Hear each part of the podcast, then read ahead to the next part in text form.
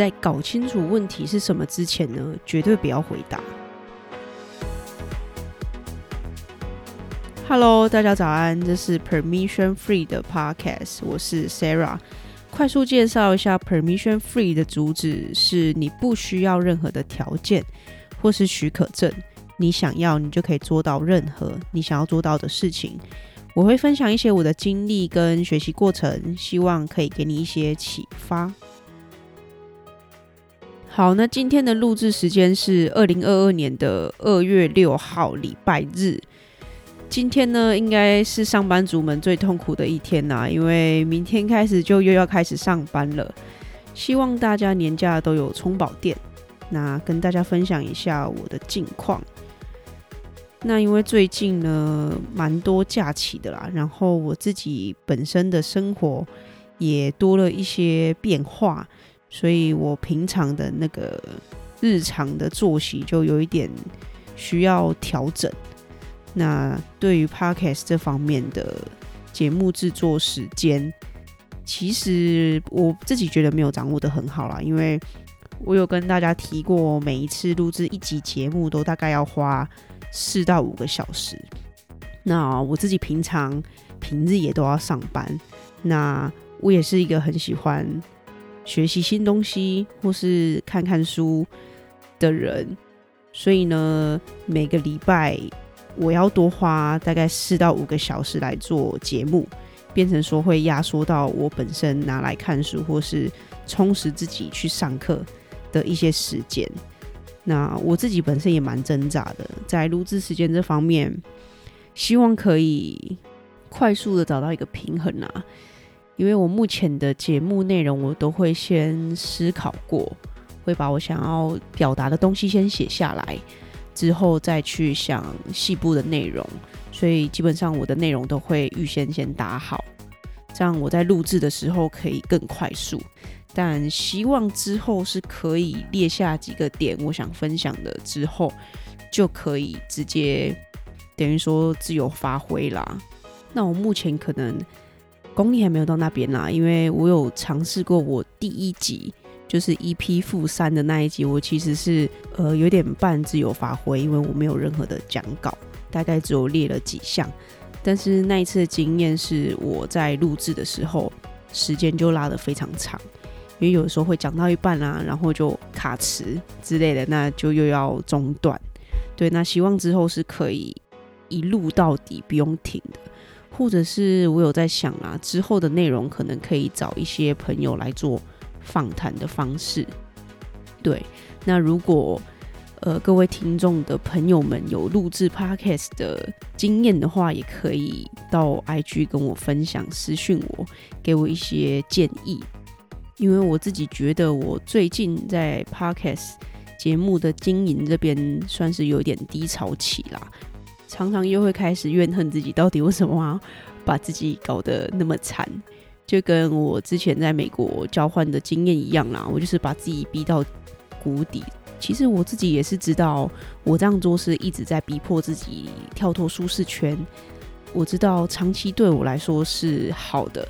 但是有时候可能状况没那么好，或是低潮期的时候，还是会一直问自己，为什么要把自己搞得那么累？那我知道这些情绪都是一时的啦，它会来也会走，所以就是在低潮期的时候，就不要想太多，就是往自己所设定的那目标继续做。那没有成果也没关系嘛，撑过这个低潮期。应该就会海阔天空了。今天就跟大家分享一下我在经营 Podcast 最近的近况跟遇到的问题。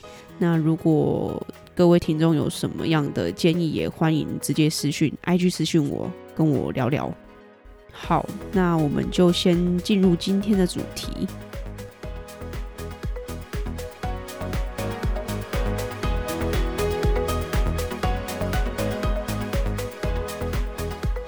今天要跟大家分享的主题是我从担任数据分析师学到的一件事。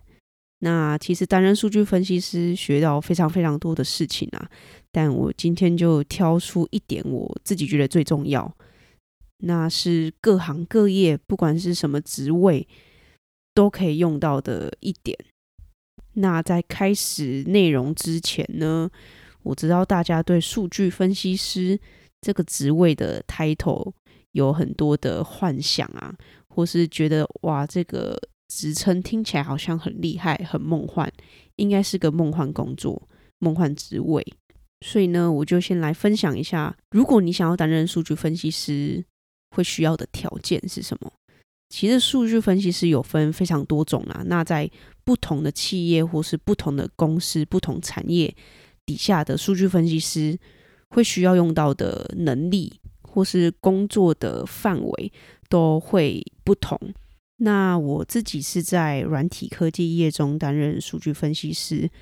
再强调一下，即便都是软体科技业好了，不同公司的数据分析师所做的工作内容也可能会差异非常大。所以呢，我就以我自身的工作经验做分享，我也会尽量分享是普遍数据分析师会需要的条件。我自己觉得担任数据分析师的条件，我想分享的是软实力的部分，是将复杂的东西简单化。用麻瓜也能听懂的方式去描述、去解释你的结果，或者是去阐述你想表达的内容。客户或是老板想知道的是，你从数据中分析出来、提炼出来的结果。他们并不在意你是用什么样的方式去研究，或是什么样的过程去产出结果的。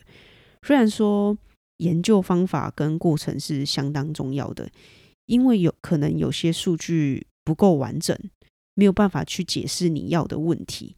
但是这些都必须在产出最后结果之前就严格检视，跟同事啊或是技术相关的人员做确认。而在与客户、跟老板，甚至是会议上的讨论，你必须把他们简单化，提供分析后的结论，用聆听者也能理解的方式去叙述。因为主角是聆听者，聆听者想要的结果是什么，而不是你的研究过程。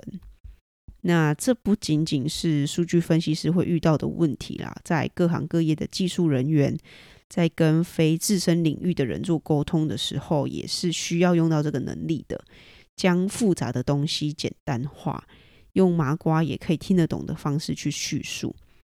不要觉得对方听不懂就是对方的错，对方不够聪明之类的。因为今天的主角是对方嘛，你的任务呢是要让对方了解你要表达的结果。所以今天对方如果听不懂，我们必须先回来检视自己是否是我们自己表达的方式太艰深，或者是你可以直接就询问对方啊，是哪一部分听不懂吗？可以尝试去理解对方的思路，然后再想办法用他的语言去解释。你要的结果。那今天这个叙述可能会比较抽象，那我今天就用股票投资来举例好了，因为股票分析、股票投资可能对一般人来说会比较陌生。那我自己本身又是金融出身的，今天就用股票投资的这个例子来做叙述。我们股票投资的时候啊，我们常常会看一个比例，叫做本益比。那你会怎么跟一个没有接触过的人去解释什么是本益比？与其你跟他说哦，本益比哦，就是公司的股价除以每股盈余，那我相信对方一定会觉得你有说等于没说。那你今天也可以选择说哦，本益比啊，就是这个市场上认为这家公司的价值跟它实际价值的比例，比例越高呢，市场目前的价值就是高估。好，那这样一般人。其实应该都可以马上就理解你要表达的意思啊。虽然说这样子的解释对于财经领域的专家来说是不够精准的，但是你目前接收到的主要任务是简单的让一般人理解本一笔的用处，而不是精准的教他如何使用操作。当然啦，如果今天对方提出来是要你教他精准的解释，那就另当别论了。好，那接下来分享我在数据分析工作中学到的最重要的一件事情，就是在搞清楚问题是什么之前呢，绝对不要回答。没有听完问题，绝对不要急着回答。接收到一个问题后，即便是一个你很有把握的问题，也可以先回问对方问题，确认我们的认知是否跟对方一样。先回问对方问题，除了可以让对方再反思一下自己想问的问题是什么，也可以帮助我们理解对方的思路跟真正想知道的问题。因为有时候问问题的人其实也不知道他想问的问题是什么，所以透过反问可以让对方更清楚自己到底要问什么。而且，就算你今天接收到看似很完整的指令，也不要立刻的给出你的答案，或者是跳下去处理。先快速检视一下内容跟流程是否有问题。一样，习惯先去提问，可以针对流程中看似很理所当然的点去提问。因为也许对方想的跟你不一样，认知的跟你不一样。也许指令在一刚开始在假设的时候就错误了。在跳下去做之前呢，先确认流程，确认假设。那自己确认后没有问题，再下去做。不要因为是比你高阶的主管啊，或是员工，甚至是老板，就会假设他们的问题都是没有问题的。好，那除了可以提问流程或是内容，你也可以问为什么？为什么要看这个数据？或者是为什么是现在要看这个数据？为什么主管突然想要知道这个数据？是想要知道什么事情吗？可以先确认一下原因，因为有时候按照指令的产出数据后，会发现哦，其实客户或是其实老板其实只是想要知道。我乱举例啊，只是想要知道目前用户的男女比例而已。但是你却按照指令去跑去年一整年的资料，一整年使用者的使用记录，再去比对性别。不过，如果你可以在一刚开始就知道今天是想要知道用户的性别比例的话，你是不是就可以直接到用户资料库里面去捞资料，简单又快速？所以呢，在搞清楚问题是什么以前呢，永远都不要先回答问题，或是动手就去处理它。那今天这集的内容是想献给社会新鲜人，或者是即将毕业要踏入职场的朋友，因为我自己曾经有犯过这样子的错，导致过程中做了很多的白工，而且会让人家常常觉得你搞不清楚状况。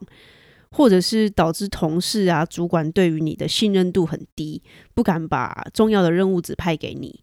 那希望今天的分享你们都能有所收获，不管在各行各业，我都觉得是一个非常重要的能力。在不清楚问题之前呢，绝对不要回答，先确认问题是什么，再去想解决方法。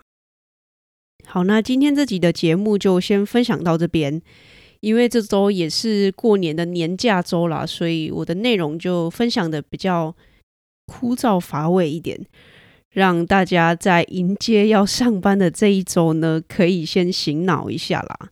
那同时也让那些对数据分析师这个职位有兴趣，或者是未来可能会想要转换跑道的朋友，当做一个参考。那同时也想要再提醒一下各位。如果你想要做什么事情，其实都不需要有任何的假设或是任何的允许啦，就跟节目一样，permission free，就是想要告诉大家，只要你够想要，你就可以做到任何你想要做到的事情。好，那这集节目就到这边结束啦，非常非常感谢每一位听完这集节目的你们。那我想告诉你们，渴望进步而且愿意尝试，就是非常棒的第一步了。我也还在学习的路上，希望今天的内容有带给你一些不一样的灵感跟启发，请留言让我知道。留言之后呢，也请跨出那一小小步的行动。学习跟成长是需要练习的，而我也还有好多的内容想要跟你们分享。我们就下周一早上六点再见，拜。